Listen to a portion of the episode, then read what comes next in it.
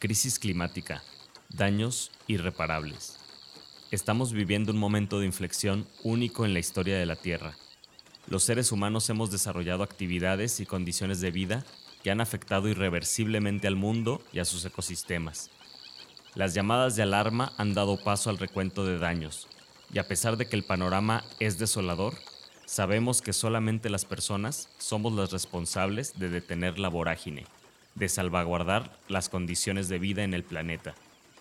Por ello, desde el rumor de la discordia, hemos decidido hacer una miniserie llamada Del discurso al hecho, la crisis climática en México, donde abordaremos algunos de los principales casos de impacto ambiental, discurso político y acción gubernamental ponemos un especial énfasis en los proyectos de la actual Administración Federal, encabezada por Andrés Manuel López Obrador. Cada 15 días, un nuevo episodio. Gracias por escuchar.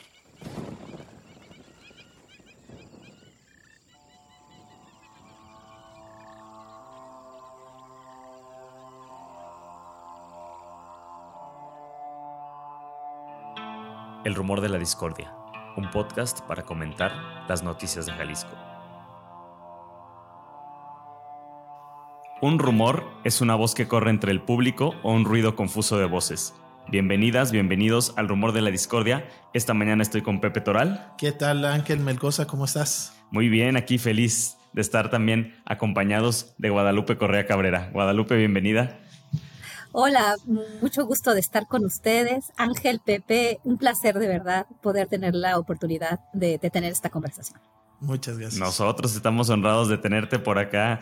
Lupita, para las personas que no te conocen, tú eres profesora, investigadora de política y gobierno, especialista en temas de migración, de seguridad, estudios fronterizos y relaciones México-Estados Unidos en la Universidad George Mason. Además, eres autora de este libro, Los Zetas Inc. Muchas gracias, Lupita. Muchísimas gracias. Ángel, por la introducción y por la invitación. Hola, Pepe. Un placer. algo de lo que queríamos justo hacer con esta, estamos haciendo como una microserie, porque normalmente nosotros hablamos de Jalisco, pero en esta microserie queríamos repasar algunos temas nacionales, porque nos hacía, bueno, nos parecía que ya era hasta cierto punto, bueno, la crisis climática que vivimos, em, la afrenta ¿no? la violencia criminal que enfrentan las personas defensoras y defensores del territorio.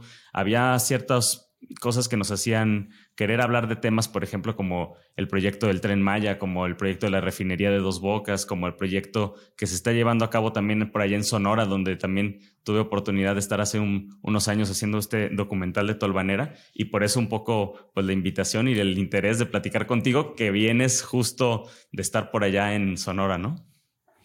Sí, claro, estuve, estuve en el estado y, bueno, vamos a seguir ahí este, viajando para, para, poder entender un poquito mejor qué es lo que se presenta como el llamado Plan Sonora, el cual a veces no me queda muy claro, pero bueno, Sonora también es, es un estado de interés, antes incluso de que fuera anunciado, por el tema del crimen organizado, ¿no? de cómo se ha configurado este, las redes de, de delincuencia organizada que empiezan a tomar un nuevo aire, digamos, en los últimos, en, el último año, podría yo decir, con la, el arresto de Caro Quintero. Claro. Y ahora también, bueno, con el arresto del sobrino acá en Guadalajara, en Zapopan, lo arrestaron la semana pasada. Pero ¿te parece, Guadalupe, si iniciamos que nos cuentes un poco cómo llegas tú específicamente al tema del Plan Sonora, cómo llega esta académica que cubres todos estos temas a un proyecto como Plan Sonora? ¿Cuál es tu primer este, contacto con, con este proyecto o megaproyecto? Sí, bueno, como, como bien dices, como pusiste en tu introducción, ¿no? Como leíste en tu introducción, me dedico más bien a temas que están más relacionados con seguridad o inseguridad, vamos, ¿no? Delincuencia organizada, eh, en todas sus manifestaciones, incluyendo pues la trata de personas, el, es el robo de combustible, la venta de combustible y bueno, eh, obviamente el narcotráfico, el lavado de dinero, tráfico de armas, todo lo que tiene que ver con, las cuestiones de tráfico ilícito. Y eso es lo que me llevó a escribir un libro que no necesariamente se vinculaba al narcotráfico per se, pero yo empecé a estudiar el narcotráfico cuando ya tenía yo mi carrera, este, pues ya un poco más establecida, ¿no? Cuando empiezo a, tener un trabajo académico. Mi tesis se hizo relacionada a temas de violencia política, he estudiado la violencia y bueno, el Sonora, precisamente, y por eso mencioné el caso de Rafael Caro Quintero, este último arresto y pues estudios que venía elaborando ahora eh, en el Pacífico mexicano. Estuve pues varios años, alrededor de ocho años, estudiando lo que sucedía en las rutas eh, de tráfico, de trata, de tráfico, trata de personas, tráfico de varias cosas, las rutas del Golfo de México, el noreste mexicano, y entendiendo lo que significa el modelo de los Zetas, no la organización per se, sino un modelo criminal, un modelo de delincuencia organizada que fue realmente la inspiración de otros modelos, ¿no? Entonces estoy trabajando la segunda edición del libro de los Zetas Inc., que como digo, no estamos hablando de un grupo, estamos hablando de un modelo de delincuencia organizada y para eso, este nuevo, esta nueva edición son los Zetas Inc., una nueva generación, una nueva generación de grupos pues obviamente que se inspiraban en este modelo criminal que tiene que ver con muchas otras cosas, ¿no? Y la geopolítica ocupa un lugar muy importante. El caso de Sonora es la parte central y la ciudad de Caborca es este, pues, un lugar muy importante para mí en muchísimos sentidos, donde se vincula el tema de la energía con el tema del crimen organizado, ¿no? Y obviamente el llamado cartel de Caborca que empieza a aparecer, o se hace más bien más público, no que empieza a aparecer, porque tampoco sabemos muy bien a qué nos referimos con el cartel de Caborca. Voy a estar escribiendo un poco más sobre delincuencia organizada también en el estado de Sonora, vinculada al tema de la energía.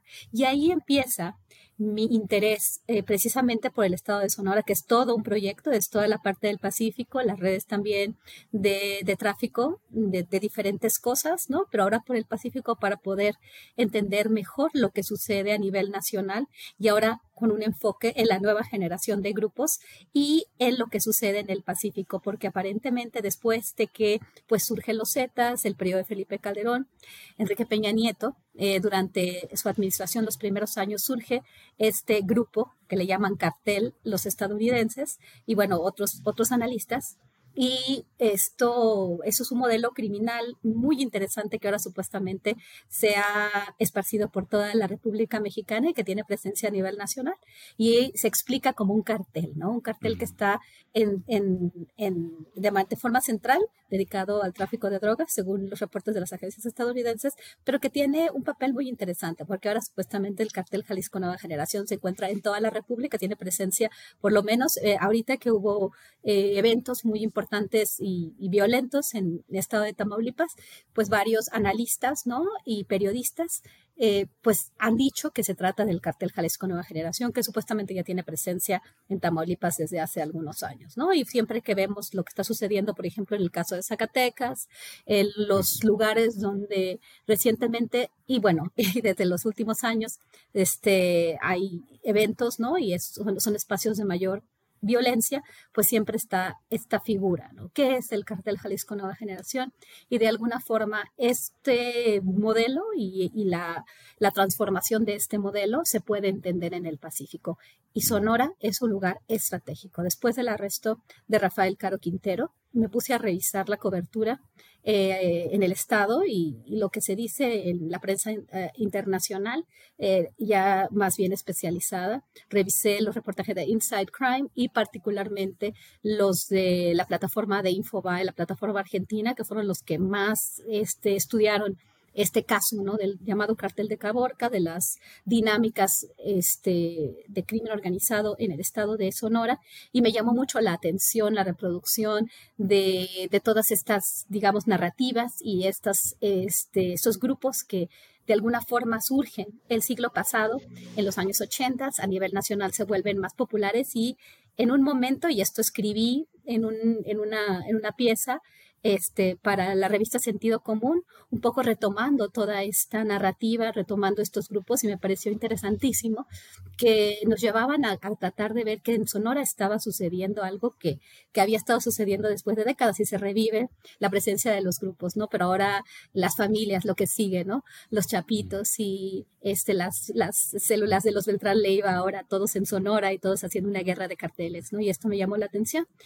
Y meses después de que estudio esto que está sucediendo en Sonora, obviamente un estado rico en recursos naturales. Empecé a escribir sobre el tema del litio en el año 2019, antes de la pandemia, eh, vinculado obviamente a estos grupos, a la violencia criminal, el tema de de, bueno, lo, que estaba también sucediendo, eh, la familia Levarón, la tragedia de la familia Levarón, vinculado a, a, un, a, una reserva muy importante de litio, muy cercana, este, donde sucede esto, ¿no? El tema del agua, el tema del litio. Y esto está muy vinculado a mi análisis de los Zetas y por eso es esta segunda edición, por eso me interesa Sonora y eh, meses después de, esta, de este interés, ¿no? De, de volver a retomar la investigación en el estado de Sonora, que ya venía como un proyecto de 2019 que se, que terminó con la pandemia, bueno, que se paró con la pandemia, pues llega este gran proyecto nacional y supuestamente, supuestamente planeado desde el Ejecutivo Federal, que todavía no sabemos muy bien qué es, pero que se llama Plan Sonora y que, bueno, el gobernador Durazo con su equipo se ha este, abocado en estos últimos meses de presentar eh, pues principalmente con unas presentaciones de PowerPoint, ¿no? El canciller invita al cuerpo diplomático acreditado en el país a visitar este, pues la planta fotovoltaica, ¿no? Este, en, en, Puerto Peñasco, que es un lugar también estratégico. Todo esto es, es bien interesante, ¿no? Y lo pude entender un poquito por algunas entrevistas que he hecho en Sonora desde el año pasado, a finales del año pasado, en diciembre, a principios de diciembre, tuve la oportunidad de venir, de llegar a Caborca y esta vez, pues de pasar por toda esta región, pues toda la costa, ¿no? Y llegar a Caborca y, este, toda la parte de Puerto Peñasco. también el Golfo. Exacto, fue una cosa increíble, ¿no? Y supuestamente es una zona muy caliente, muy, muy complicada, ¿no?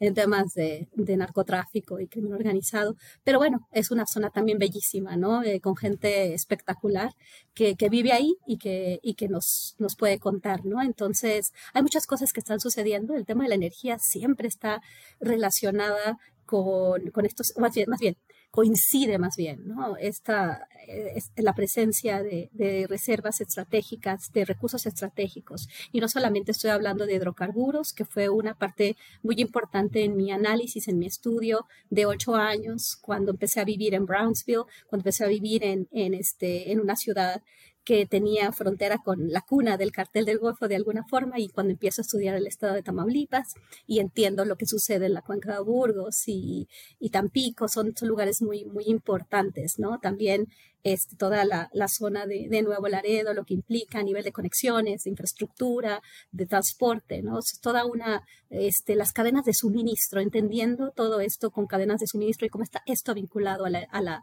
a la, a la, a la seguridad, ¿no? a las cuestiones de crimen organizado. Lo que está sucediendo en Sonora me llama mucho la atención. El cartel de Caborca, ¿no? Y lo que significa Caborca. Tuve la oportunidad de hablar con políticos y con periodistas a finales del año pasado y me, y, me doy cuenta de lo rico, de lo importante, de lo estratégicamente eh, relevante que es esa ciudad, ¿no? Y cómo está conectada y cómo ahora eh, supuestamente a partir de Hermosillo, ¿no? Porque estuvimos tú y yo en Hermosillo en estos últimos días. Este, eh, desde ahí es donde se plantea, se, se, plantea, ¿no? Se hace efectiva una supuesta digamos, este, obra, ¿no? De, desde, desde el centro, desde el corazón de México, desde, desde la presidencia de la República, ¿no? Que va siendo más, supuestamente?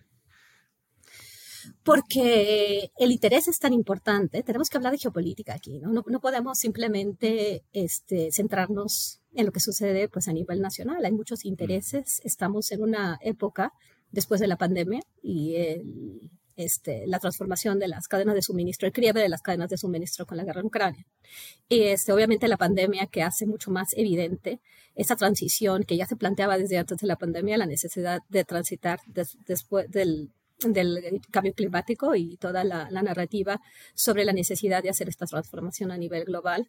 No niego el cambio climático, pero es interesante ¿no? entender también los intereses que, que están detrás de toda esta digamos, de toda esta transformación, porque los mismos grandes capitales que están presentes en, el mercado de las energías no renovables, pues de alguna forma se están cambiando, ¿no? No sé si, están haciendo renovables. han seguido, Exacto, claro, todas ellas. Iberdrola, ¿no? Como era la, empresa, ¿no? De, no renovables y de repente ya empezaron a, hacerse verdes, ¿no? Eh, el verde de los dólares, quién sabe que si, si, continúan los dólares o las criptomonedas. Estamos viviendo una época de cambios impresionante. Y la tecnología nos hace también cambiar toda esta, este, esta conceptualización, la necesidad de, de algunos minerales, tierras raras y litio ahí en Sonora, y eso es muy importante, ¿no? El tema de Zacatecas es lo que estoy escribiendo y esta es la, segunda edición de los Zetas Inc. O sea, realmente son, eh, el estado de Sonora y Caborca es como el ejemplo, pero bueno, es un análisis de, de dos regiones importantes, ¿no? Que es Zacatecas y Sonora. Tierras raras, litio. Y esto empezó a hacer, empecé a escribir sobre esto desde 2019 porque empiezo a ver esta transformación y ahora se está acelerando. Después de la pandemia, el trabajo en casa, más utilización de, obviamente, de los, este, pues de las computadoras y, y toda esta inteligencia artificial, toda esta, toda esta transición ya, este, a, a, mucha más tecnología, ¿no? Esta quiebra de las cadenas de suministro por un lado y la necesidad de que dentro de las Américas se generen los chips y el litio y se tenga control, por lo menos, ¿no? De, de, de, lo que va a generar este, pues la, la, la energía, ¿no? En, en, los años venideros, ahora ya con tres polos a nivel geopolítico, ¿no? A nivel global tenemos tres grandes zonas de influencia eh, algunos académicos o algunos analistas hablan de China, Rusia y los Estados Unidos o, y la OTAN, pero en realidad podemos hablar de zonas de desarrollo, ¿no? Y un quiebre después de la globalización, un fin de la globalización de alguna forma y el inicio de una nueva era, ¿no? De un mundo tripolar de alguna forma, ¿no? Que ya no va todo unido a lo que es este modelo que estaba guiado después de finales de la Guerra Fría por los Estados Unidos, esta globalización que, pues, que es, que es en general todo el globo terráqueo. Estamos hablando ahora de, de tres puntos, ¿no? Y entonces en este sentido creo que México y algunos de los recursos que tiene México, pero eso es a nivel este, de las Américas, hay que entender que por un lado está también Argentina, Chile, Perú, este, Colombia, ¿no? Cada uno de estos países es estratégico y va a, a, ser parte ¿no? de estas cadenas de suministro, pero quién está realmente liderando esta, estos, ahí por eso cuando yo digo aparentemente y abro, abro un paréntesis, no, abro un paréntesis o pongo comillas, más bien, pongo comillas y abro un paréntesis. ¿Por qué? Porque aparentemente esto viene desde, desde el Ejecutivo Federal, ¿no? Pero ¿quién realmente está tomando las decisiones? Está tomando las decisiones estas grandes empresas que siempre las han tomado, el gran capital, ¿no? O sea, las, las, las grandes empresas que ahora tienen mucho más capacidad. Ahora no solamente estamos hablando de empresas que están este, solamente vinculadas al sector automotriz o al sector de los de las este, de las eh, de la aviación o de la generación de energías renovables o no renovables. Estamos hablando de grandes fondos de inversión y grandes capitales que tienen presencia en todos estos mercados. Entonces, creo que habría que ver esto y creo que Sonora es un punto neurálgico. ¿Por qué? ¿Por qué? Porque es frontera con los Estados Unidos, porque aquí hay este, pues reservas estratégicas. ¿Qué tantas? ¿O qué tanto es lo que se nos ha dicho en, base a la narrativa del gobierno federal y de la cuarta transformación? ¿Y qué tanto va a ser realmente parte de, de un proyecto que va más allá de nuestras fronteras y más allá de las fronteras de los Estados Unidos, que tanto esto tiene que ver con los grandes capitales. Entonces, por eso digo, esto se está planteando como que, mira, este, el presidente este, hace una reforma bueno, más bien, plantea una reforma al sector eléctrico, una contrarreforma energética, estamos hablando de nacionalización, estamos hablando de nacionalismos, y al principio yo lo quería ver así, este, creo que lo quise entender así y se va dando cuenta uno que no, necesariamente es así, ¿no? No estamos hablando de un país que, que va a reinvertir sus mismos recursos y que va a generar más riqueza. Si nos lo quieren vender, aparentemente me voy dando cuenta de cómo estos grandes capitales pues tienen, tienen sus intereses y México no tiene o aparentemente no tiene, y no tiene la tecnología y la manera de extraer estos minerales. Y, este, y finalmente, bueno, se plantea esta nacionalización, al final no pasa la reforma este, al sector eléctrico, pero se puede hacer la nacionalización de litio, nacionalización porque ahora esta palabra se utiliza más de lo que se debe utilizar, ¿no? Ya los recursos supuestamente del subsuelo son de los mexicanos, pero quien los, este, que los aprovecha, ¿no? Quien los extrae, quien estudia, pues son otros. Exacto, finalmente bajo esta lógica, ¿no? De la, de la globalización, este, del neoliberalismo de alguna forma, que, fue tan criticado por esta administración, pero que continúa siendo pues realmente la explicación de todos los procesos que vivimos ahora y se han, multiplicado, ¿no? Es impresionante. Bueno, eso es muy importante lo que voy a decir porque tiene mucho que ver con Sonora. Disculpen que estoy poniendo todo esto de, desde atrás, pero no podemos entender lo que pasa en Sonora sin ver la perspectiva de largo plazo. Y bueno, puedes interrumpirme, disculpa que estoy hablando demasiado, solamente quiero llegar al punto de por qué Sonora, ¿no? Y por qué el plan Sonora. Entonces, Sonora es un lugar estratégico porque se nos promete, ¿no? Porque después de esta reforma o este, esta propuesta de reforma del sector eléctrico, esta contrarreforma este, energética, en realidad lo que hace es sacar, en, eh, voy, a, voy, a, voy a hacerlo muy básico, ¿no? O sea, no básico, pero voy a tratar de simplificarlo. Al final, lo que se logra de esta, de esta gran movilización a nivel nacional, en la cual, pues también, como muchos de nosotros, yo participé y creí en el modelo nacional, ¿no? Este nacionalismo que, que a todos nos, nos, bueno, que a muchas personas en México, no a todos, obviamente, pues nos, nos llena como de emoción, ¿no? Decir otra vez, pues estos recursos son míos, ¿no? Este, México otra vez, ¿no? Se acaba la era neoliberal, se acaba esta, este, e, e, esta cuestión de dependencia con los Estados Unidos, ¿no? Y ahora podemos nosotros plantarnos este, con, el, con el imperio y decirle nosotros también valemos, nosotros podemos realmente... es este, una narrativa muy potente, ¿no? Es muy potente, realmente ha funcionado, lo, ha funcionado conmigo en, en diferentes momentos, ¿no?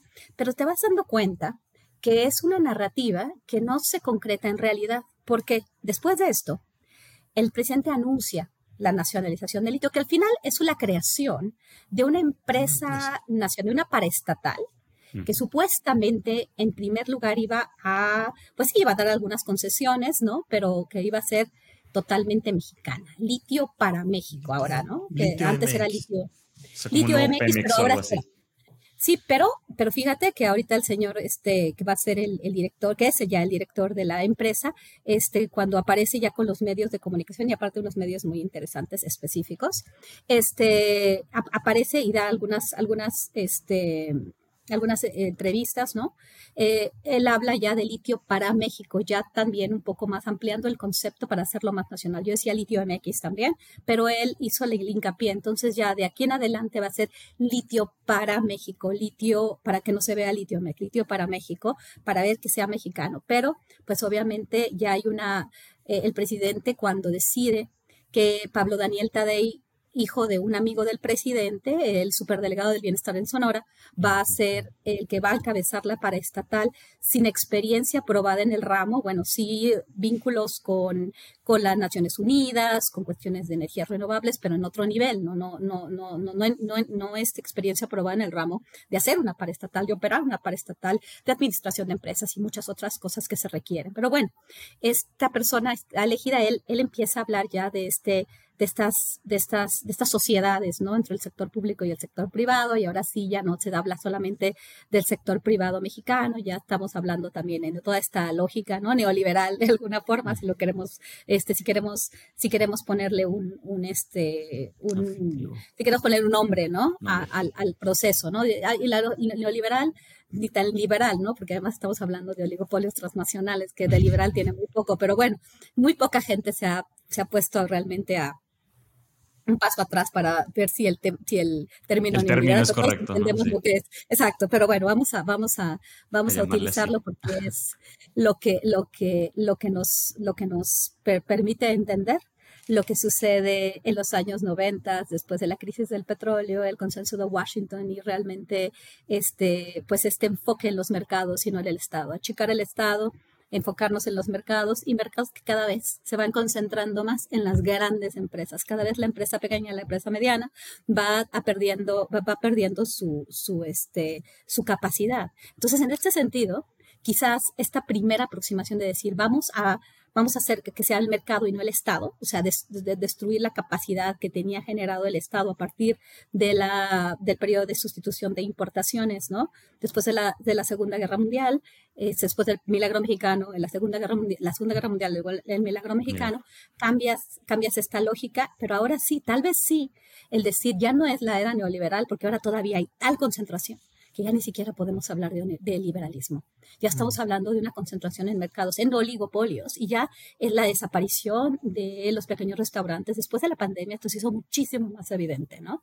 Después de la guerra en Ucrania, ¿no? Estamos hablando ya de una concentración en todos los sectores, ¿no? Con la ley minera también una potencial este, concentración este, de, las, de las grandes mineras, es lo que realmente podría ser, ¿no? Potencialmente, como se lee la aprobación de esta última ley, que aparentemente es un gran avance, pero que yo lo leo más bien como, como los pasos, ¿no? Más regulación en el sector, pero la regulación como si fuera regulación a todo el sector, pero los únicos que pueden hacer frente a las regulaciones son las grandísimas empresas, no todas.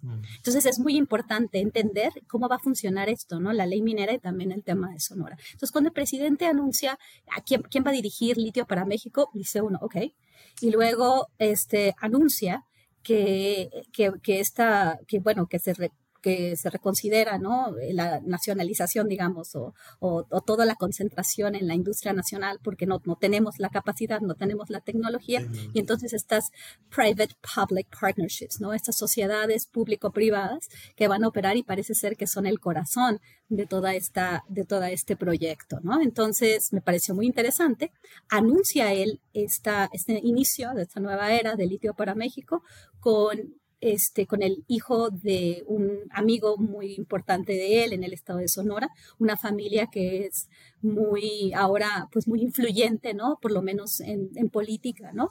Una de ellas, pues, es la, la, la dirigente, Guadalupe Tadei, de la Suprema Corte, eh, eh, perdón, de la, del INE, perdón, del Instituto Nacional Electoral, yo la Suprema Corte, perdón, me estoy, estoy confundiendo, del Instituto Nacional Electoral, Guadalupe Tadei, ¿no? De una familia, independientemente de su capacidad, porque parece ser que la señora tiene mucha capacidad, mucha experiencia probada en el ramo de la cuestión electoral, este, una trayectoria muy importante, ¿no? Pero bueno, finalmente es una familia y esta, esta nueva visión, ¿no? Esta nueva visión de vamos a entrarle a esta nueva, este, esta transformación hacia energías renovables, esta transición hacia energías renovables que el presidente mismo en sus primeros años había dicho, no, yo no le entro a esto. ¿Por qué? Porque nosotros tenemos petróleo y gas. Y entonces él fue realmente muy criticado muy, muy criticado a nivel internacional, ¿no? Por todos los medios internacionales. De hecho, la crítica a la opinión pública internacional, la de siempre, que siempre había, pues, avanzado en el tema del Tratado de Libre Comercio, las instituciones fueron, fueron muy críticas de Andrés Manuel porque no quería, supuestamente, vincularse a esta transición para combatir el cambio climático. Entonces, ahora, pues, cambia, o sea, el presidente vuelve a cambiar de opinión, así como cambia de opinión con respecto al tema de la militarización. Ah, perdón, no es militarización, es este, ¿cómo le podemos llamar? Eh, eh, eh, militarismo, vamos, ¿no? Este, pues un avance de los militares en áreas en las cuales no estaba este, no estaban asignados para ellos, sino para los civiles, pero no es militarización, disculpen el, el, uso del término, porque, porque luego, luego hay mucha crítica ¿no? con la utilización de este término, pero así como él cambia de opinión con el tema de la Guardia Nacional y las capacidades del ejército mexicano, pues también cambia de opinión en este sentido, ¿no? Y ahora presentan este plan Sonora como también un polo de atracción y pues este todavía no sabemos necesariamente cuántos miles de millones de dólares se van a requerir para poder desarrollar eh, proyectos que van más allá de litio para México, que supuestamente era pues la parte que iba el motor, ¿no? Estas plantas fotovoltaicas, también una desaladora o desaladoras de agua, este, entonces toda esta la generación de energía y bueno, obviamente la extracción de recursos estratégicos para este nuevo modelo energético a nivel hemisférico, porque como dije, ya no hablamos de globalización, sino estamos hablando de polos de desarrollo a nivel, a nivel geopolítico, o sea, regional. Entonces, México es parte de esto, ¿no? Y México decide formar parte de esto. Decide, pero no necesariamente estamos hablando que planea. es, una, es un plan del gobierno de la cuarta transformación o es una necesidad que plantea una nueva realidad, sin decir nos están imponiendo, ¿no? Aunque sabemos cómo funciona el imperialismo real, ¿no? O sea, realmente cómo funcionan las relaciones entre los países, la periferia y el centro, ¿no? Hablando un poco de esta teoría de la dependencia que de alguna forma ya se había acabado, ya no se habla, ¿no? La, la, CEPAL, este, el siglo pasado ya esta teoría ya no estaba presente, pero hoy podríamos otra vez hablar de los centros y la periferia feria pensando en este nuevo orden del cual estoy hablando, ¿no? En el cual, pues, Sonora es una parte crucial. Disculpen, pero es muy importante, antes de hablar de Plan Sonora, de contextualizar toda esta realidad para poder seguir, seguir discutiendo. Claro. Eh, un poco saber, o sea, este plan Sonora tiene que ver con eh, la explotación de un eh, mineral tan importante como el litio para tecnología de telecomunicaciones y demás que ha tomado muchísima relevancia a nivel mundial. Y también eh, generación de energía solar, por ahí también unas termoeléctricas que se venden como energía limpia, que no es tanto, ¿no? Es que Margas no es, no es limpia. E, entre todos estos intereses eh, económicos eh, que se está previendo detonar ahí en Sonora, ¿qué papel juega el, el, crimen organizado? Que digamos de eso no se habla oficialmente, pero tú sostienes que claro que tienen eh, pues un papel importante en todas estas decisiones? Mira, es, es un poco difícil, em, digamos, asegurar, ¿verdad? cuál es la relación que se tiene. Obviamente todo esto son planteamientos de hipótesis y definitivamente todos aquellos, incluyendo Ángel, ¿no? Este, desde la parte más visual, la parte del análisis, este, ya con documentales, para poder realmente enseñarle a un público más, más grande, ¿no? Y mostrarle de una forma, pues como dije antes, más visual estas hipótesis, ¿no? Lo que está sucediendo y lo que nos, lo que nos ayuda a pensar ciertas relaciones, ¿no? No podemos probar la conspiración porque realmente no la no existe o y si existe no la podemos probar, pero hablo de una conspiración, hablo de una serie de intereses, porque a, muchos de estos intereses no les gusta que se hable de, de este tipo, de su participación en, en, digamos, no quiero usar esta palabra, sino más bien en, en algunos proyectos, ¿no? Que los van a beneficiar de una forma fundamental, ¿no? Hay intereses este, que, donde ellos participan de una manera central porque son los que más se benefician y estamos hablando de grandes capitales. ¿Cuál es la relación del crimen organizado? Y esto, de, sobre esto ya hemos hablado varios, muchos de ellos, este, de estas personas han tendido a simplificar un poco, ¿no?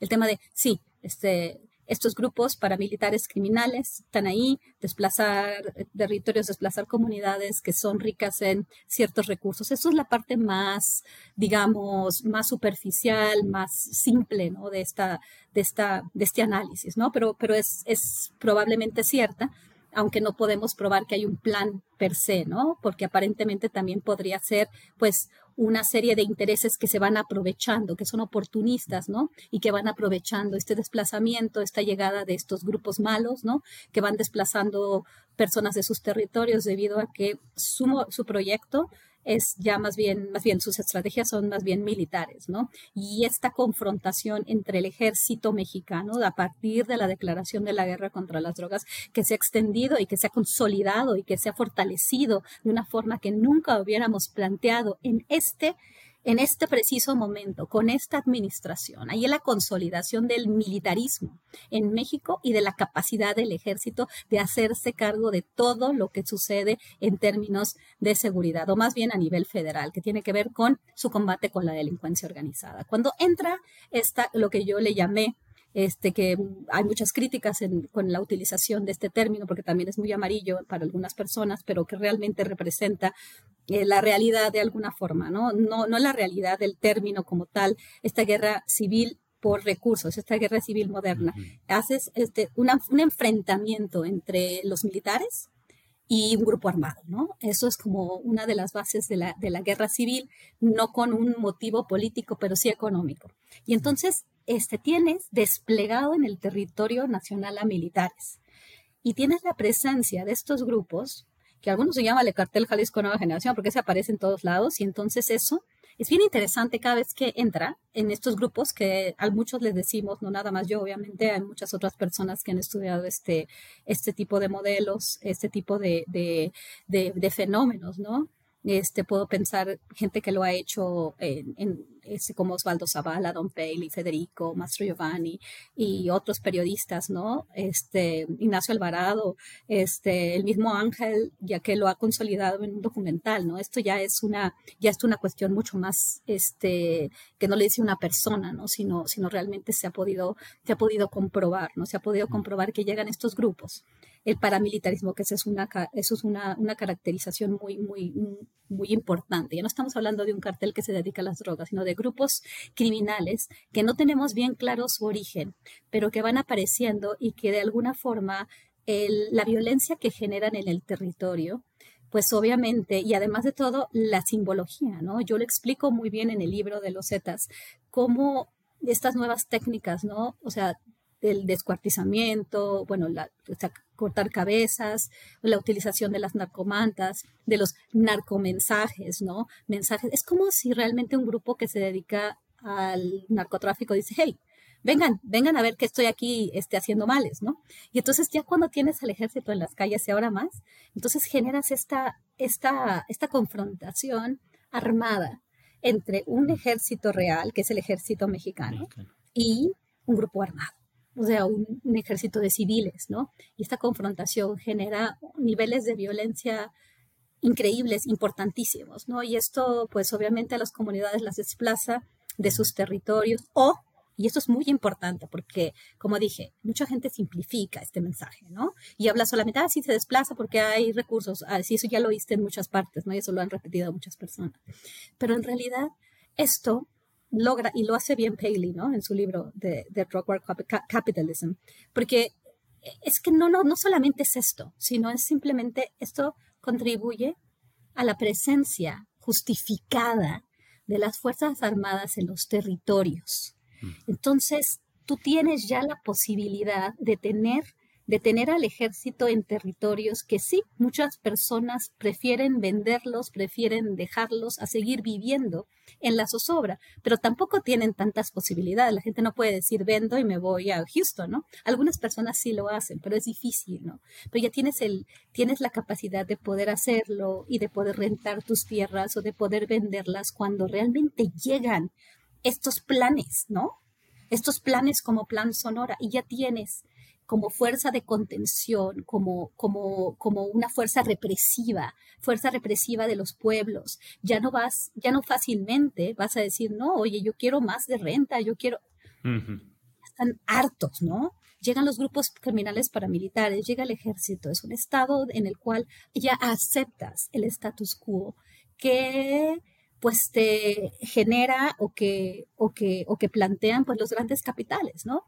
O sea, de alguna forma ya los pueblos tienen todas sus energías pues abajo, ¿no? Llega toda esta violencia, toda esta este, zozobra de alguna plan ¿te acuerdas del plan zozobra? El plan zozobra. plan zozobra. Este, llega, y realmente tienes ya, tienes ya este, estas tierras que pueden ser rentadas y además de todo un orden, ¿no? Es un orden militar que puede y a ejercer su influencia sobre los grupos, sobre las comunidades que alguna vez fueron realmente dueñas de sus tierras. En realidad va a ser, bueno, se van a generar estos, estas inversiones, yo me voy a plegar a estos intereses, no me puedo ir o me voy, vendo, rento o no me voy, pero sigo, sigo siendo parte de ese orden, porque hay un militar en la calle que está realmente estableciendo ese orden y está vigilando que todos estos intereses sigan su curso como tal, ¿no? Porque aquí hay gente mala, pero esa gente mala ya va a estar controlada por el ejército. Entonces, eso es una, eso es una parte, ¿no? Esta es una sola parte de por qué podría ser que estamos viendo esto. Todo esto es una hipótesis. Por un lado está el desplazamiento forzado. Por el otro lado está esta este, digamos, esta afectación a la posibilidad de la movilización social. ¿Por qué? Por la zozobra que generan estos grupos criminales y luego por la presencia militar. Mm. Y bueno, por el otro lado, también es súper importante entender que estas grupos criminales paramilitares llaman a la prensa internacional. Y eso, sí, eso es lo mm. que no, no hace sentido desde la perspectiva del crimen organizado normal, o sea, el tema del, del narcotráfico, ¿no? Porque de repente en, en, este, en Zacatecas, en Sonora, en Tamaulipas, llegan estos grupos, este, secuestran eh, estadounidenses, ¿no? Es como decir, hey, venga toda la prensa internacional que está presta para llegar, ¿no? Y Estados Unidos, eh, en particular Estados Unidos, ¿no? Tenemos una, una frontera, sucede en, en, zonas estratégicas en México, llevan a todas sus, sus, representantes de la agencia. ¿Se acuerdan cuando Ken Salazar, este, el año pasado, se presenta, eh, en la segunda mitad del año pasado, se presenta con la plana mayor de todas las agencias estadounidenses que va a visitar al señor Monreal, al gobernador de Zacatecas, ¿no? Y se toma una foto. De alguna forma todo está vinculado, ¿no? Llega también el señor Kerry y entonces hace, ejerce esa presión y ahora el presidente cambia de opinión, ¿no? Después de la visita de Kerry. Y entonces vienen estas, estos, estos grandes eh, proyectos de inversión. Y estos mm. proyectos de inversión, México no tiene la, la, la, la tecnología, México no tiene el know-how para hacer esto esta transición a energías renovables, la construcción de las plantas este, termoeléctricas, principalmente las, las eólicas, este, los, los campos eólicos, las plantas fotovoltaicas, toda esta tecnología y los materiales son parte de pues estas cadenas de suministro que están guiadas por estos grandes capitales, ¿no? En, en las zonas, en las zonas geoestratégicas, bueno, las zonas más bien, sí, lo, como dije, ¿no? Estas regiones.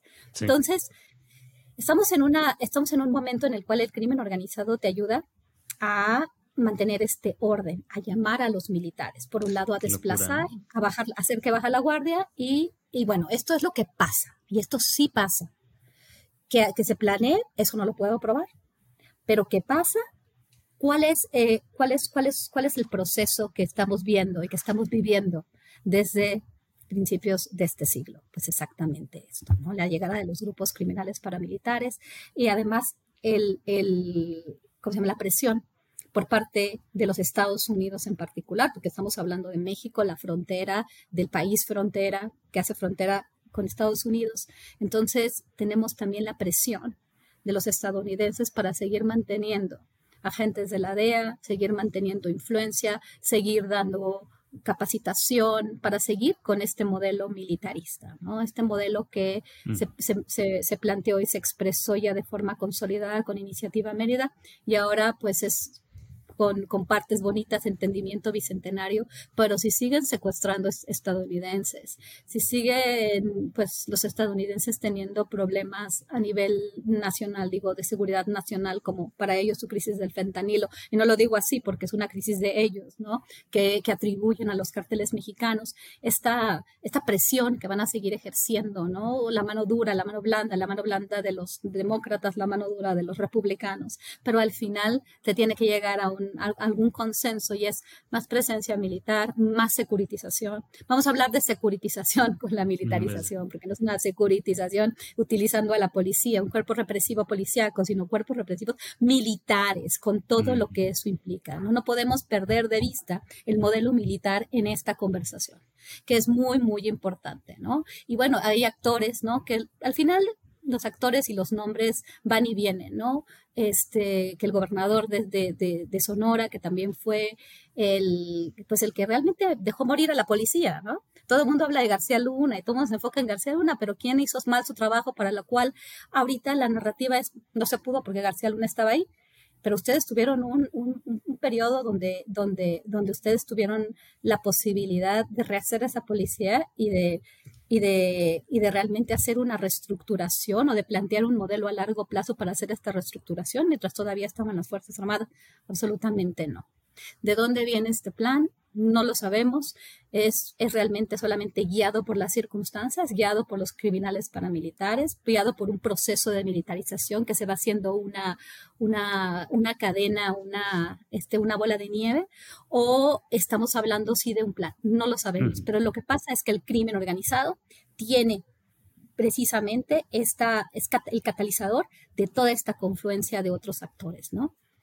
Guadalupe, un poco nos estamos también acercando al final y nos has planteado toda esta postal, ¿no? Eh, macro que nos ayuda muchísimo para poder entender que no solamente son los efectos específicos que pueda tener la planta fotovoltaica que colocaron, ¿no? El proyecto que por el, por el momento parece ser que no va de la planta desaladora o que la están poniendo en pausa, pero específicamente ahora en este viaje que tuviste, si nos pudieras contar un poquito de las cosas que, que pudiste apreciar y de las personas con las que, con las que pudiste platicar, Em, a mí, yo, yo, también estuve por ahí en Hermosillo, hablábamos hace ratito, de, hacíamos broma con esto del plan Zozobra, ¿no? Porque habíamos estado en contacto y sabíamos que, que íbamos a estar por allá.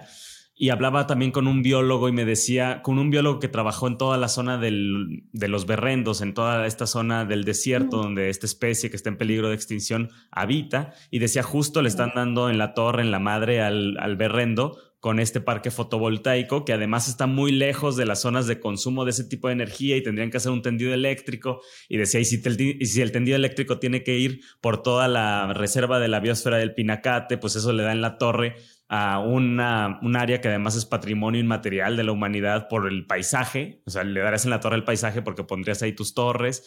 Y me empezaba a dar un montón de problemáticas que tiene el proyecto específico quizás del, del parque fotovoltaico pero en ese tipo de cosas así específicas que viste ahora en este viaje, eh, Guadalupe, ¿qué nos podrías contar de, esto que ya está existiendo como plan sonora, no? Totalmente. Este que digo, como, como, como habíamos dicho antes y como he escrito en algunas columnas de opinión, pero ahorita se está trabajando de una forma mucho más seria, ¿no? Este, a veces uno mm, tiene ganas de decir cosas como las dice como opinión, pero, pero bueno, es, es necesario esta, esta plática, este intercambio, esa lectura de los materiales de quienes realmente conocen sobre geología, sobre las energías, ¿no? Renovables, no renovables y toda la oportunidad que existe. Esta reserva mm, mm, del Pinacate es muy importante porque vamos a ver también qué, hay por ahí. Pero bueno, independientemente de esto, es verdad que Plan Sonora, estas plantas fotovoltaicas, eh, que solamente plan sonora, pero hay más plantas fotovoltaicas que seguramente pudiste ver.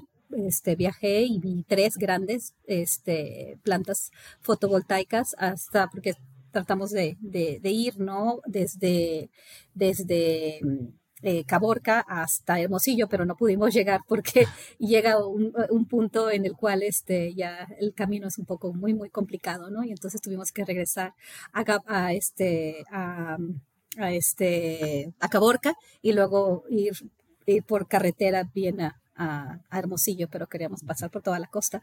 Este, la cosa es que mm, el plan, que no sabemos bien cuántas plantas, pero las plantas que existen no están operando. Y esto es algo muy complicado, ¿no? Este, tenemos un material que no es biodegradable, vamos, ¿no? Y que pues se está deteriorando, ¿no? Sabemos que hay, por ejemplo, en el caso de España, hay pues la capacidad de generar esta energía por parte de estas este, plantas fotovoltaicas o, o, toda la cuestión del aire, ¿no? Las, las eólicas. Eh, una cosa es producirlas, otra cosa es almacenarlas y otra cosa es transportarlas. Absolutamente. A mí me preocupa bastante, ¿no? presentar como aquí hay sol también es todo muy básico, ¿no? Aquí hay sol, aquí hay energía solar, vamos a generar energía solar, vamos a llenar de, de, de, paneles, ¿no? Y los paneles, este, me recuerda mucho a este documental que fue muy criticado por la izquierda estadounidense, ¿no? Por The Nation, Jacobin, Mother Jones, este documental de Jeff Gibbs eh, y, y, Michael Moore, ¿no? El planeta de los humanos, cuando nos presenta estas energías renovables que no son tan verdes como, como se dice, ¿no? Pero sí nos presenta toda la parte del activismo supuestamente verde y de todos los intereses y quién financia las ONGs, que promueven estas energías verdes y finalmente quienes tienen este, los intereses. Es un, es un documental que no nos podemos perder, pero me llama mucho la atención el final, ¿no? El final donde, donde es una, pues, pues realmente una, una escena de cómo, de cómo en lugar, ¿no? De que, de que tengamos estas energías que se renuevan, sino toda esta destrucción, ¿no? Y por un lado, ¿qué vamos a hacer con tantos paneles solares? ¿Qué tanto realmente se va a poder almacenar y qué tanto se va a poder distribuir? ¿O van a terminar siendo como elefantes blancos, ¿no? Y esa era la, la pregunta de muchos de los académicos y de los expertos y de los periodistas con los que tuve la oportunidad de platicar tuve la oportunidad de platicar con algunos expertos este, en geología en la universidad, este, que también que han hecho esos estudios de litio y de minerales este, por muchos años, ¿no?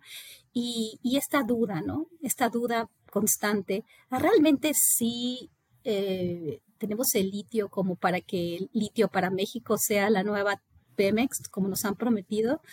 ¿Qué, tanto es para nosotros y qué tanto esto viene desarrollado desde el centro con un proyecto nacional. Me llevo esto porque esto fue, y lo quiero repetir y quiero dar el, crédito a quien, a quien tiene que ser, pero varias personas lo expresaron y en este momento este, no, me quiero atribuir esta idea, pero lo quiero decir de forma general.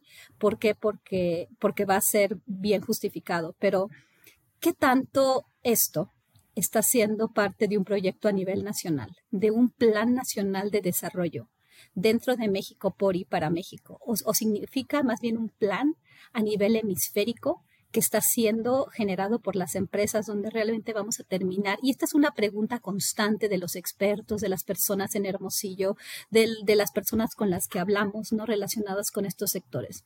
¿Qué tanto esto nos va a dejar, por ejemplo, estos paneles solares abandonados? Este, ¿Qué tanto vamos a poder eh, este, mantener ¿no? estos proyectos. ¿Cuántos son? No lo sabemos. ¿Qué pasa con el litio? Realmente tenemos un litio que, que nos va a dar la posibilidad de, de, ser lo que nos dijo el presidente. Y litio para México va a ser una gran empresa, casi casi lo que fue Petróleos Mexicanos, y tendríamos que celebrar este, cada no recuerdo en abril la, la, fecha, ¿no? De la, de la creación de, de, la nacionalización del litio, digamos. Este, vamos a, a, celebrar a la cuarta transformación y a la Dalit de la cuarta transformación Andrés Manuel López Obrador. O, o simplemente esto es parte de un modelo en el cual vamos a llegar a ser maquiladores, ¿no? Para un este, para una reconfiguración de las cadenas de suministro. Esto es algo mío, algo de ellos, pero tienen mucha las personas con las que platiqué tienen mucha duda con relación al tema de las energías renovables, qué tan, qué tan limpio va a ser, qué tanto empleo se va a generar, qué tanta infraestructura existe para poder hacer este posible Plan Sonora y no sabemos qué es Plan Sonora. No existe una página web, no existe una información. Se dice que se va a vincular a las universidades, que los jóvenes se van a vincular al desarrollo, que las tecnologías, que las plantas fotovoltaicas, que vamos a proteger al medio ambiente, que vamos a acabar con el cambio climático. Pero, pero no hay realmente un proyecto y ni siquiera sabemos cuántas, cuánto se va a necesitar y de dónde va a venir el dinero y si realmente este litio que tenemos lo podemos hacer nosotros reinvirtiéndolo, si realmente es un litio de calidad. Existe mucho esta duda, ¿no? Hay pequeños estudios, no de expertos, sino más bien de comunicadores que tienen que ser cotejados. No digo que no sea cierto, no digo que no sean valiosos, pero tienen que ser cotejados con geólogos, con expertos realmente en el ramo y que no se vuelva una guerra de, de, dimes y diretes, sino una verdadera esfuerzo para entender la verdad, dar a conocer la información y articular los proyectos a un plan nacional de desarrollo. Y eso no existe, eso no se ve en Sonora, no se ha llamado a la universidad como tal a ser parte del plan Sonora. Probablemente existe el plan y te, probablemente va a anunciar Durazo una, una, una, este, digamos, una reunión con los profesores, pero no se les ha dicho nada pero no se ve realmente. Parece un eslogan, ¿no? Más que, más que un proyecto, un, plan. Es un eslogan, es un eslogan, es un eslogan sin plan y me preocupa bastante porque por un lado están estos grandes este, proyectos que pueden terminar como elefantes blancos, contribuyendo a la contaminación del espacio, de la biosfera, de, este, de, de realmente, o sea, afectar el, el ecosistema el tema de las plantas desalinizadoras es un proyecto que no solamente este, se empieza a eh, decían, ah, no, pues Ducey y la, y la, este, y la pasada gobernadora, no, pero esto ya está terminado. eh, son proyectos que llevan ya años planteándose para México, para los estados de Baja California y Sonora. Falta el agua.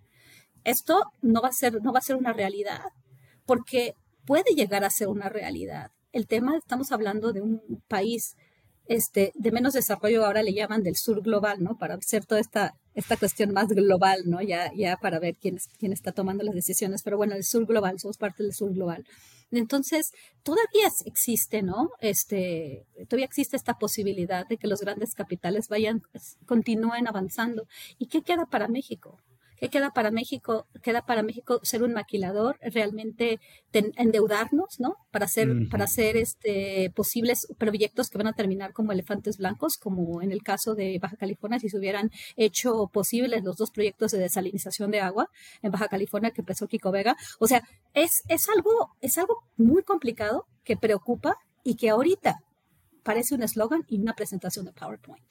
Además de todo, que estas presentaciones se hacen por parte de personas que no se ve que tengan los niveles que se requiere para este, plantear un proyecto, para plantear, o sea, llegan, se reúnen con empresas y los empresarios los, los, los, los sobrepasan. Pues que tienen añísimos en, en el sector y pues investigadorcitos de dos años, de tres años o este, eh, pues funcionarios, ¿no? Que se dedicaron a la seguridad y ahora se dedican a, las energías renovables, pero con muy poco nivel, donde no hay un proyecto, donde no se ve que se esté llamando a las mejores personas para que todas ellas formen parte de un proyecto de, generación, de desarrollo a nivel de país.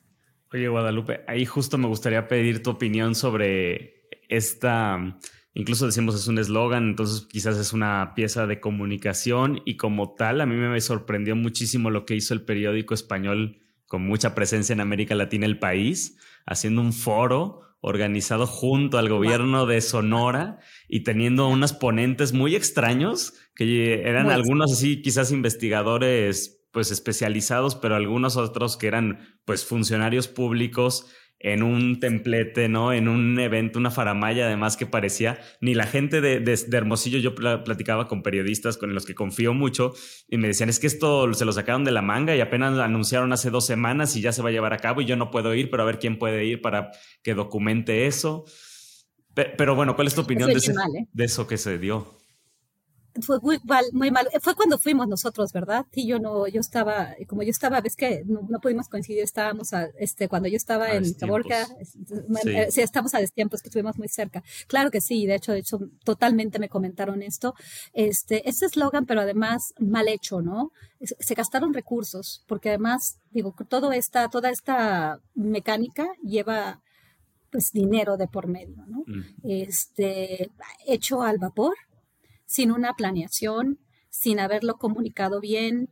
Realmente fue una pifia, ¿no? Mal atendido, o sea, al principio cuando se inauguró parece ser, ¿no? Que sí fueron ahí a tomarse la foto, pero después fue un foro que fue totalmente irrelevante. Oye, entonces, ¿de qué, ¿de qué estamos hablando? Estamos hablando de un eslogan y un eslogan que ni siquiera está bien hecho, ¿no? O sea, porque es un eslogan, haces toda la mercadotecnia y lo presentas bien, ni siquiera, o sea, simplemente presentas, aquí está esto, pero no le das un poco de seguimiento, ¿no? Entonces realmente yo veo pues poca capacidad, mucha limitación en el tema de, de, la, de la experiencia y muy poca visión, ¿no? Creo que nadie se cree plan sonora creo que aquellos que estamos tratando de entenderlo no nos lo creemos, no lo vemos, no lo vemos, por lo menos como lo está planteando el gobierno federal y el gobierno del estado, no lo vemos como algo posible, probable y sí me da mucho miedo porque sí mm. existe el potencial de esa tierra, porque esa tierra realmente es importante por lo que yo les expliqué en el tema de las cadenas de suministro y esta reconversión y esta transición acelerada hacia las energías renovables. Sonora es un, es un espacio importante, ¿no? Porque muchos, a veces muchos con los que hablé me dicen, no, esto no es nada, ¿no? Plan Sonora no va a ser nada y miren, miren a quién pusieron el litio para México, o sea, es una broma. Este, entonces mucha gente no le da la, pues no creen en eso, con mucha razón.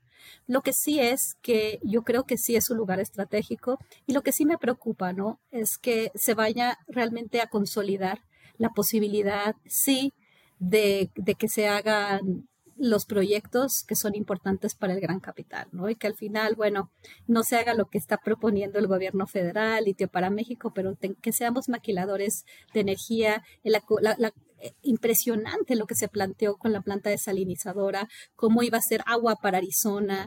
Este, eh, pude platicar con varias personas que me, que me comentaron, ahorita sin, sin, sin, sin atribuir, ¿no? Porque, porque tiene que haber permisos y, y demás, pero esto está, está todo documentado, ¿no? Cómo se planteó, cómo el gobierno de Arizona este, se lo plantea al gobierno pasado de Sonora y, y, era como que parecía todo muy bien, ¿no? O sea, yo, yo hago mi planta, no te preocupes, yo te paso un poquito de agua ahí a, Hermosillo. Este, cuando, cuando es, cuando estás dejando toda una destrucción, ¿no? Eh, lo, lo interesante es que hay muchas personas que no están de acuerdo, este, expertos, activistas, que no estuvieron de acuerdo, que se están organizando, pero ¿qué tal si nos meten a los militares? Y esto es el problema, por eso es importantísimo lo que les estoy diciendo y por eso todo está conectado, ¿no? La, capacidad que tenemos de movilización o que hemos tenido de movilización será continuar haciendo así si nos siguen si, nos siguen inundando con criminales y luego llegan las fuerzas armadas a poner orden eso sería tremendo porque ya ni siquiera podemos decir que no a una planta desalinizadora. Estoy simplemente este, poniendo un escenario. No estoy este, no estoy planteando una teoría de conspiración, estoy planteando un escenario, esto es perspectiva, así se analiza la geopolítica, así se analiza el futuro a partir de escenarios y ese sería un escenario muy negativo, me preocupa por algunas tendencias que estoy observando, así se generan escenarios, quien sabe de perspectiva entiende que son escenarios que jugamos con lo que hay, con los elementos que nos ayudan a alimentar el modelo y ver y plantear un escenario, ¿no? Otro escenario es que no sea, se, se va a terminar, pero nos queda el elefante blanco, nos quedan los paneles ahí, ¿qué vamos a hacer con todo ese desecho? Y me preocupa bastante porque estos, hay además estas empresas no son mexicanas, son empresas españolas, ahora van a ser empresas, este, pues que, que van a que vienen de otros, de otros, de otros países, ¿no? Porque ya las, las españolas ya no son tan importantes, pero siguen teniendo capital. El tema de, de, del periódico El País, ¿no? Y de los capitales que, que, que, también están detrás de los medios de comunicación, porque no son, no, son independientes, ¿no? Y que el gobernador le haya dado este espacio y que ni siquiera haya hecho un buen esfuerzo para, pues, para alimentar con consistencia este foro, ¿no? Para dar la información que se deba dar, ya que se gastó el dinero en traer a los ponentes, en llamar a la prensa, pues que se haga bien, ¿no? Y eso nos llama, nos, nos, nos dice mucho, ¿no? Nos dice mucho de todo el proyecto, porque no tienes la capacidad de armar bien un foro con el periódico El País y no, y no, este, y, no comunicas, y no comunicas efectivamente cuando ves a los empresarios el, las gases de, el gas natural licuado, los, los, este, los, los proyectos de ahí, y, y, ves a, las, a los consultores, ves a las empresas, ves los intereses que existen y ves a los, al gobierno de Sonora y a los funcionarios, que también tienen una estafa impresionante, la estafa legislativa de la que voy a describir esta semana que, que, viene. Este, el tema de la corrupción en el Estado también es importante, ¿no? O por lo menos en las administraciones pasadas y el contubernio, o, digamos un pacto para de no agresión, ¿no? a, a la a la corrupción. Eso también nos tiene que preocupar. No solamente estamos hablando de un plan mal hecho, sino de este pues de pactos de impunidad, ¿no? De impunidad y corrupción que no se han terminado, ¿no? Y hay que platicar con eso. Por eso quisiera escribir sobre sobre la estafa legislativa, ¿no? Y sobre el silencio de los medios de comunicación en el Estado, de los medios de comunicación a nivel nacional para hacer efectiva la cuarta transformación. Pues, pues muchísimas gracias, Guadalupe. La verdad es que esto último que dices, no sé, me vuela la cabeza y siento que qué bueno que lo dices, qué bueno que lo dices tú. Eh, importantísimo escucharte, importantísimo pensar, ¿no? reflexionar y también empezar a actuar desde las trincheras que tenemos un poco a la mano. No sé si tú quisieras decir algo más, Pepe. Pues agradecerte y, pues eh, seguir el tema, ¿no? Es bastante interesante cómo finalmente se estaba, pues no sabemos, como dices, si, si intencionalmente, pero en los hechos, eh, como el crimen organizado y esta mayor presencia del ejército, eh, eh, pues disminuye las posibilidades de la gente de resistir, de defender su territorio y de hacer frente a este tipo de proyectos que pues muchas veces se imponen y que sí hay que darle mucho seguimiento al tema. Muchas claro que sí, Pepe No, claro, nada más quería, quería preguntarte, pedirte y pedirles a ambos, este, porque sí, como dijo bien Pepe, ¿no? Es una, y, y tú Ángel, esto es una cuestión que, que, va más allá de lo que pueda hacer un estudio pequeño, o lo que pueda hacer un investigador, o lo que pueda hacer un periodista, ¿no? Creo que debemos estar juntos para poder, este, magnificar el, el, mensaje y sin ser negativos, este, porque a veces a uno lo, lo tachan de, de negativo, de, de, pues de que estás realmente este, esparciendo eh, pues noticias falsas y no tienes la esperanza, pero, pero preocupa, ¿no? Y hacer un trabajo en conjunto, eh, cada quien desde nuestras trincheras, como bien dicen, ¿no? Para poder este, dar a conocer pues nuestras, nuestros miedos y, y, lo que hemos estado observando, ¿no? Que no necesariamente es hermoso, ¿no? Nos dicen una cosa, pero así nos han dicho, así nos dijeron del Tratado de Libre Comercio, así nos dijeron de la guerra contra las drogas, ¿no? Y qué es lo que tenemos ahorita. Gracias de veras por la Muchísimas gracias, Guadalupe. Y gracias a quienes nos escuchan. El rumor de la discordia, un podcast para comentar las noticias de Jalisco.